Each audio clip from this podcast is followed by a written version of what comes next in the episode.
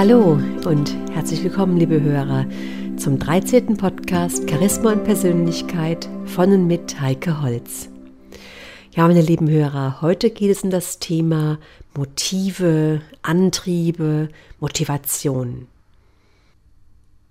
Eine Aussage von Nikolaus Beenkelmann heißt, wer motivieren kann, kann auf Zwang verzichten.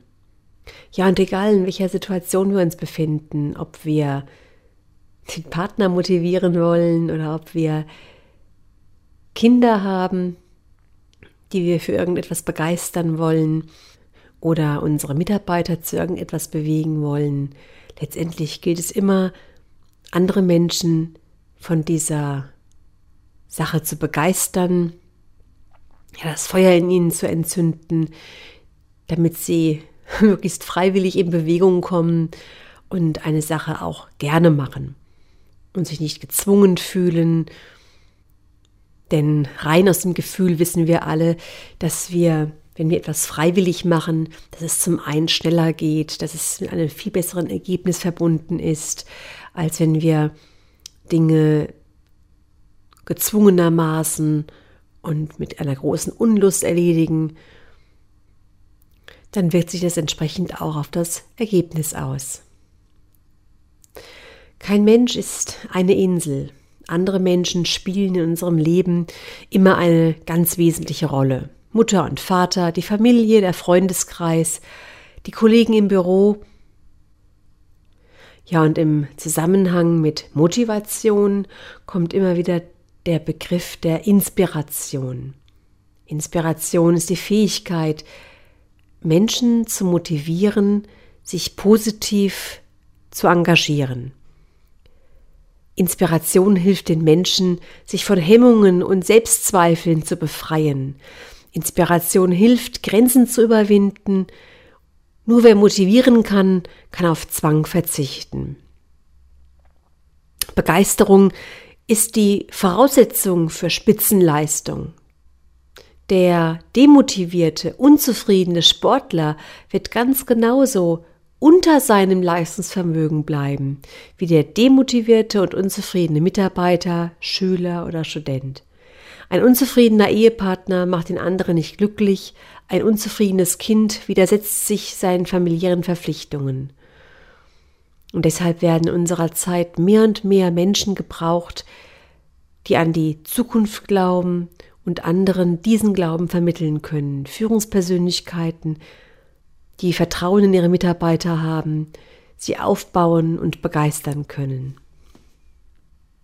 Ja, Projekte, ob groß oder klein, lassen sich einfach nicht ohne Begeisterung planen und realisieren. Nur mit Lebensfreude und einer hohen Motivation gelingt wirklich der echte Erfolg der langfristige Erfolg. Menschen, ob im familiären oder beruflichen Umfeld, lassen sich nicht ohne Begeisterung von etwas überzeugen. Und nur wer in seinem Inneren das Feuer der Begeisterung entfacht, denkt, fühlt und handelt begeistert. Die besten Ideen kommen einem dort, wo man mit Begeisterung und Hingabe bei der Sache ist. Doch den meisten Menschen fällt es eher schwer, über ihre Motivation nachzudenken. Um zu überzeugen, müssen wir lernen, klar und präzise von unserer Motivation zu sprechen. Was genau bewegt mich? Und was genau will ich bewegen? Sie sehen, ich benutze das Wort bewegen Motivation kommt aus dem lateinischen movere, was so viel heißt wie bewegen.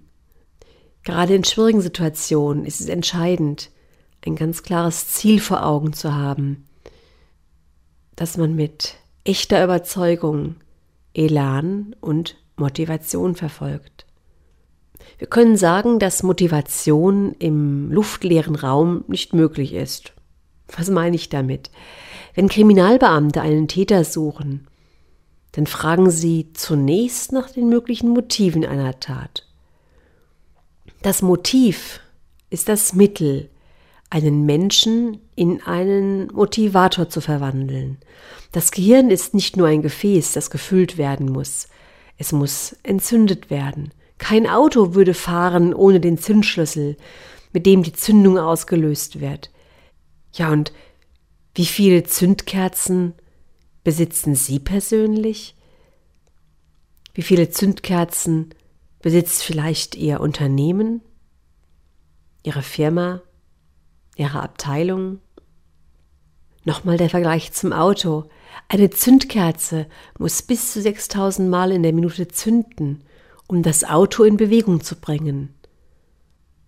Motivation ist also Begeisterungsfähigkeit. Motivation ist nicht angeboren. Motivation kann jeder erlernen oder erwerben. Ja, und wir wollen uns damit heute beschäftigen, wie wir Menschen motivieren, mobilisieren können. Wenn wir begeistert sind, dann spürt der andere unseren Glauben und die Überzeugung an der Sache. Dadurch regen wir andere Menschen zum Handeln an. Begeisterung verwandelt auch das negative Denken über eine Sache hin zum positiven Ausgang. Ja, und Begeisterung ist ansteckend und anziehend. Durch Begeisterung können wir auch Menschen beeinflussen, ohne sie zu dominieren. Begeisterung zieht auch andere Menschen an. Es ist sogar ein Mittel, andere so weit zu bringen, dass sie auch dabei sein wollen. Ja, um Begeisterung dauerhaft empfinden zu können, brauchen wir wahrhaft attraktive Ziele, die unsere Lebensgeister wecken. Und wir brauchen schon auch wirkungsvolle Strategien, um uns konsequent auf die großen Ziele hinzubewegen. Wenn wir nur kleine Ziele haben, dann sind wir nicht motiviert. Das Unterbewusstsein fragt, warum soll ich mich überhaupt bewegen, wenn mir die Zielerreichung nicht wirklich etwas bedeutet. Also nur wenn wir die Begeisterung ausstrahlen, kombinieren wir auch Mut und Fantasie und setzen uns dann entsprechend auch wahrhaft attraktive Ziele. Interessant ist, dass die Begeisterung nicht nur nach außen wirkt. Die Wirkung nach innen ist ebenso erstaunlich. Begeisterung lindert nervöse Spannungen, verbessert den Stoffwechsel, regt den Blutkreislauf an, gibt Kraft und Energie und hilft der Verdauung, schafft Reserven und weckt das Wohlbefinden. Es gibt ja Menschen, die behaupten, dass Motivation etwas mit der inneren Einstellung zu tun hätte. Nach dem Motto, wer Motivation irgendwo anders suchen würde als bei sich selbst, der würde nicht fündig werden. Schauen wir uns mal die Sache näher an. Wie lange reicht denn die Motivation, anstatt des bequemen Aufzugs die Treppe zu benutzen oder eine neue Diät durchzuhalten oder in der Arbeit etwas mehr zu leisten. Wir können dabei alles über Disziplin und Willensstärke vergessen, wenn es um das Thema Motivation geht. Die Erkenntnisse der modernen Lernbiologie eröffnen uns hier ganz neue Wege. Motivation, das heißt die Bereitschaft, in einer konkreten Situation eine bestimmte Handlung mit einer bestimmten Intensität und Dauerhaftigkeit auszuführen, kann man so weit erlernen, dass es sogar grundsätzlich mathematisch berechenbar ist nach einer ganz simplen Formel. Hier heißt es, die Dauer einer Tätigkeit mal die Häufigkeit, also wie oft wir sie durchführen, und die emotionale Intensität ist also die Stärke der Lernerfahrung und beträgt einer der Multiplikatoren null, so ist der Lernerfolg ebenfalls bei null. Und die meisten Versuche, sich selbst zu motivieren, scheitern an dem Faktor emotionale Intensität. Und hier setzen Motivationstrainer ganz stark ein, um hier zu trainieren, zu unterstützen und weiterzuhelfen. Menschen besitzen ein bipolares Antriebssystem, welches vereinfacht formuliert mit Lust oder Frust reagiert. Wir sind also umso stärker motiviert, je stärker wir von diesem Antriebssystem in die Mangel genommen werden. Unter günstigen Lernbedingungen genügt eine einzige Erfahrung, um eine Änderung im Verhalten herbeizuführen. Also eine wirkungsvolle Lernsituation wäre zum Beispiel, wenn Sie im Aufzug stecken bleiben, ein Kabel durchschmort und der Aufzug zu brennen anfängt. Solche Art hochmotiviert werden Sie in Zukunft wahrscheinlich bereitwilligst den Treppenaufgang wählen und auf diese Art auch etwas für die Fitness tun. Tja, wenn aber die Lernerfahrung nicht immer so drastisch wie in diesem Fall sein muss, so ist für eine dauerhafte Motivation nicht alleine der intellektuelle Vorsatz entscheidend, sondern die rationale Einsicht muss mit starken Emotionen im Antriebssystem verankert werden. Motivation kann nur in Verbindung mit der Gesamtpersönlichkeit gesehen werden, vor allem dann, wenn es um eine Zielsetzung in der Realität geht. In einer Stärken-Schwächen-Analyse schauen wir, ob jemand überhaupt die Qualifikation besitzt, die notwendig ist, um das gesteckte Ziel auch zu erreichen. Frei nach dem Motto von William James Beachtung schafft Verstärkung haben die meisten angehenden Topverkäufer zu Beginn ihrer Karriere eines gemeinsam. Ein unrealistisches, weil ins Positive verzerrte Selbstbild. Und sie überbrücken diese Lernphase und die damit verbundenen Misserfolge mit der inneren Überzeugung, dass sie zu den Besten gehören. Wer sie nicht zutraut, dessen Motivation wird auch gering sein. Umgekehrt erzeugt ein verstärktes Selbstbewusstsein große Motivation. Ja, und wer zu großen Zielen unterwegs ist, hält sich nicht mit Kleinigkeiten auf. Motivation setzt klare Ziele voraus, jedoch sind es vor allem die Visionen und Werte, die den Zielen auch Sinn verleihen. Kennen Sie die Metapher von den drei Steinmetzen? Der erste hält Steine klopfen für eine unzumutbare Arbeit und plagt sich sehr. Der zweite arbeitet, aber bitte nur bei schönem Wetter. Der dritte meißelt mit Hingabe bei Sturm und Regen, denn er weiß, dass der Steinklotz einmal das Turmstück des Kölner Doms zehren wird. Also, wer sich seiner Ziele und Werte und auch der einzelnen Entwicklungsschritte auf dem Weg zur Realisierung seiner Visionen bewusst ist, der wird auch die notwendige Motivation aufbringen. Und ob die derzeitige Tätigkeit mit dem Lebensziel übereinstimmt, das kann man ganz schnell mit einer Frage klären. Was würde ich tun, wenn ich nur noch einen Tag, eine Woche zu leben hätte? Ein ganz wichtiger Punkt ist, dass jeder Mensch die sogenannten individuellen Motivationsknöpfe besitzt. Das sind die Auslöser, die uns zu Höchstleistungen beflügeln. Manch einer kommt erst im Wettkampf mit anderen so richtig auf Touren, ein anderer kann es nur unter Zeitdruck. Ein anderer denkt, jetzt erst recht. Oder ein anderer braucht Lob und Anerkennung.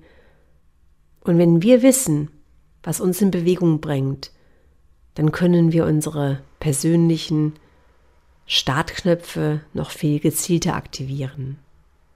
Wichtig ist natürlich auch, dass wir ja gut drauf sind. Man sieht es uns schon an der Körperhaltung an, der Mimik und der Gestik.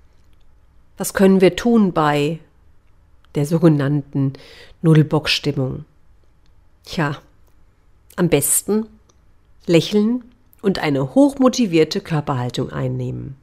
Tatsächlich kann man mit einer aufrechten Haltung auch eine dementsprechende psychische Reaktion hervorrufen. Versuchen Sie einmal zu lächeln, wenn Sie gerade ganz schlecht gelaunt sind. Sie werden sehen, es wird nach kurzer Zeit unmöglich sein, weiterhin zu krandeln und miesgelaunt zu sein. Gehen nämlich die Mundwinkel nach oben, dann drücken die Muskeln in den Wangen auf die entsprechenden Nerven Und das signalisiert dem Gehirn wiederum, hey, dein Besitzer lächelt, es muss also was zu lächeln geben.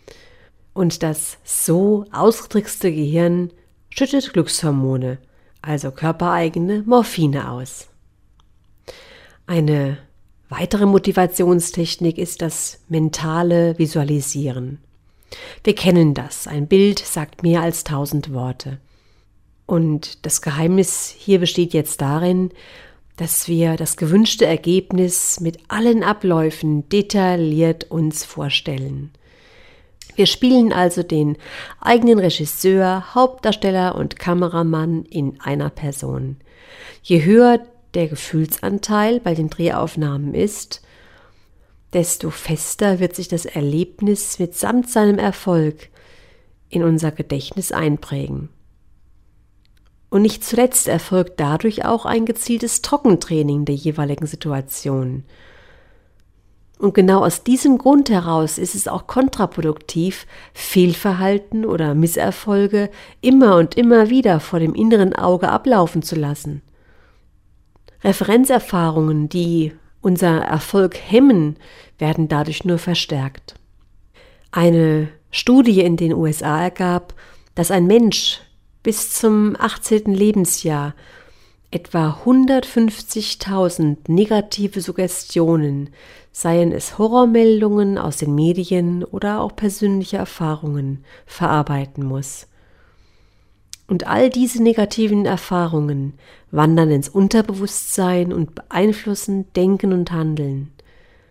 Also ganz wichtig ist, dass wir durch diese mentale Motivationstechnik das Unterbewusstsein so positiv stimmen, dass sich positive Bilder einbrennen und positive Erfahrungen verankert sind. Vielleicht auch ganz interessant für Sie, nebenbei bemerkt, Dr. Reinhard Sprenger, der Autor des Buches von Mythos Motivation und das Prinzip der Selbstverantwortung, nimmt auch den Aspekt Entlohnung und Motivation unter die Lupe. Also die Frage, wie glücklich macht Geld? Und er stellt sich sogar die Frage, ob leistungsorientierte Entlohnung nicht per se motivationshemmend ist. Und er stellt ganz klar fest, um die besten Mitarbeiter zu bekommen und auch zu halten, bedarf es wesentlich mehr als nur ein hohes Gehalt. Ja, meine lieben Hörer, Sie sehen, das Thema Motive, Antriebe, Motivationsfaktoren ist ein sehr großes, weitläufiges Thema. Das werde ich beim nächsten Mal, beim nächsten Podcast auch nochmal weiter unter die Lupe nehmen. Hier wird es vielleicht nochmal interessant sein, näher auf die individuellen Motivationsknöpfe zurückzukommen, nämlich genau das, was Sie eigentlich ganz persönlich motiviert. Ja, und da wir kurz vor Weihnachten stehen, habe ich ganz aktuell einen Weihnachts-Newsletter verschickt und traditionsgemäß eine Geschichte reingeschrieben. Ja, und diese Geschichte möchte ich Ihnen jetzt vorlesen. Wenn Sie Lust haben, können Sie diesen Newsletter auch noch auf meiner Website vorfinden, beziehungsweise können Sie sich auch gerne den Newsletter generell abonnieren unter kontakt.heikeholz.de. Und genau diesen Newsletter finden Sie, wie gesagt, auf der Website unter dem Bereich Newsletter Archiv unter www.heikeholz.de. Dann kommen wir jetzt zu der Geschichte. Es war einmal ein abgelegenes Fabrikgelände weit draußen im Irgendwo. Lärm, Rufen, das Klappern und Brummen von Maschinen dringt bis in das kleine Büro über der Produktionshalle. Mit einem Ächzen steht der alte Chef auf und zwirbelt seinen Bart, während er durch die leicht milchige Scheibe auf das hektische Treiben in der Produktion und an den Verladerampen sieht. Weihnachtsgeschäft.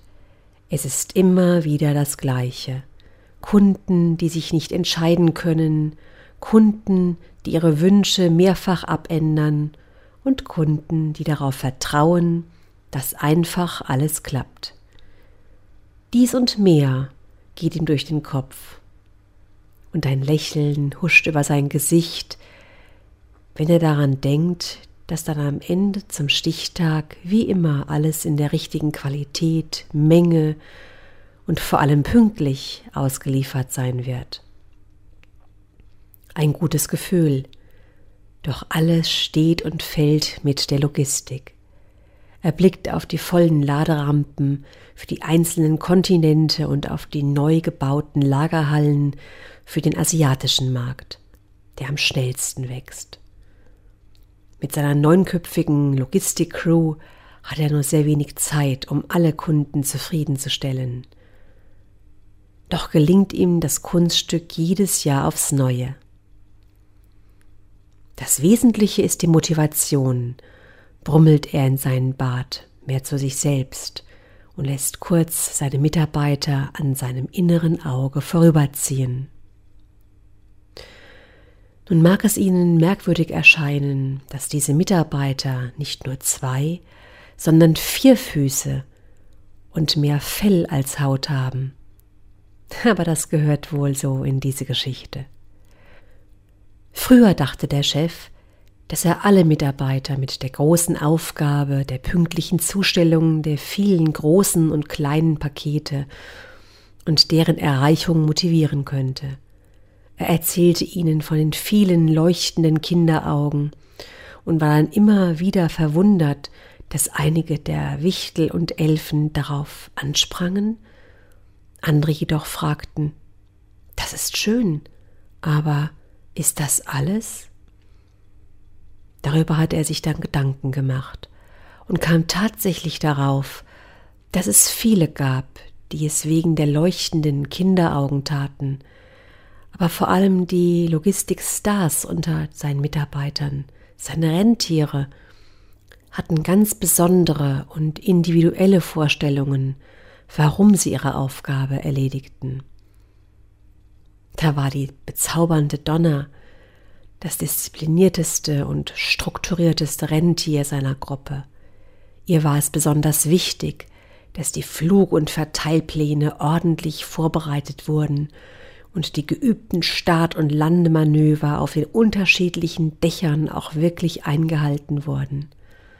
Damit konnte man sie wirklich begeistern. Descher hingegen wusste genau, dass er das beste und schnellste Rentier war. Ihn musste der Chef eher etwas bremsen, denn Bescheidenheit war nicht seine Stärke. Das Wissen, der Anführer der Rentiergruppe zu sein und einen wichtigen Beitrag für den Erfolg dieses speziellen Abends zu leisten, zauberte ihm ein Leuchten in die Augen. Dann war da noch Cupid, ein wahrhaft prachtvolles Rentier das sehr sorgfältig auf seine Fell- und Geweihpflege achtete. Er sah sich als wahre Bereicherung für die weiblichen Rentiere im Team, und allein ihre Anwesenheit spornte ihn immer wieder zu Höchstleistungen an. Das neueste Mitglied des Teams war Rudolf. Ihn hatte der Chef eingestellt, da er sich vor allem um die Kinder sorgte, die ihre Geschenke erwarteten. Jedes einzelne lachende Kindergesicht entschädigte Rudolf für seine Mühen und Anstrengungen, und er erinnerte auch immer die anderen daran, was denn aus seiner Sicht das Wichtigste an der Weihnachtslieferung sei, anderen zu helfen und eine Freude zu machen. Der Weihnachtsmann hatte sich in wohlwollenden Einzelgesprächen mit jedem Rentier intensiv beschäftigt. Er kannte die Belange, Bedürfnisse und Eigenarten jedes Einzelnen aus diesem gemischten Team und wusste genau, worauf er achten musste, um jeden zu Spitzenleistungen zu bringen. Mittlerweile ist der heilige Abend gekommen. Getreu dem Motto Best Ren, Best Place spannt der Weihnachtsmann jedes Rentier an seinen ganz speziellen Platz. Dann beugt er sich etwas hinunter und flüstert ganz leise einem jeden etwas zu. Wir haben alles gut geplant und durchstrukturiert. Ich verlasse mich auf dich, dass du die Zeitpläne im Auge hältst, damit wir pünktlich alles abliefern, sagt er zu Donna. Prancer flüstert er ins Ohr. Wir beide wissen, dass du das schnellste Rentier bist. Zeig, was du kannst und sei den anderen Rentieren ein Vorbild. Ich verlasse mich auf dich. Die Menschen wollen kein hechelndes und schwitzendes Rentiergespann sehen, Cupid. Wir wollen ein schönes Bild abgeben. Und da verlasse ich mich ganz auf dich. Und wenn wir unsere Tour pünktlich beendet haben, dann werden die Rentiermädels im hohen Norden wieder mächtig beeindruckt sein. Mit einem warmen Lächeln sprach er zu Rudolf. Ich muss dir nicht viel erzählen. Du tust es nicht für mich oder unsere Anteilseigner. Ich wünsche mir, dass wir heute Nacht viele Kinderherzen glücklich machen und deren Lächeln weithin zu sehen ist. Und genau dafür brauche ich dich. Und während er so von Rentier zu Rentier ging und ihnen leise ins Ohr flüsterte, konnte man sehen, wie bei jedem die Augen zu leuchten begannen und sie voller Energie und Tatendrang mit den Hufen scharten. Jedes wusste für sich, warum es wieder bereit war, das Beste zu geben, um das Weihnachtswunder wahr werden zu lassen. Ja, meine lieben Hörer, diese Weihnachtsgeschichte stammt aus der Feder von Stefan Lappenatt und ich fand sie unheimlich passend für das Thema Motive und Antriebe, warum wir überhaupt bereit sind, ganz besondere Leistungen zu bringen. Das war's dann für heute. Ich wünsche Ihnen eine harmonische, friedvolle Weihnachtszeit wir hören uns dann wieder im neuen Jahr. Bis dahin eine gute Zeit. Ihre Heike Holz.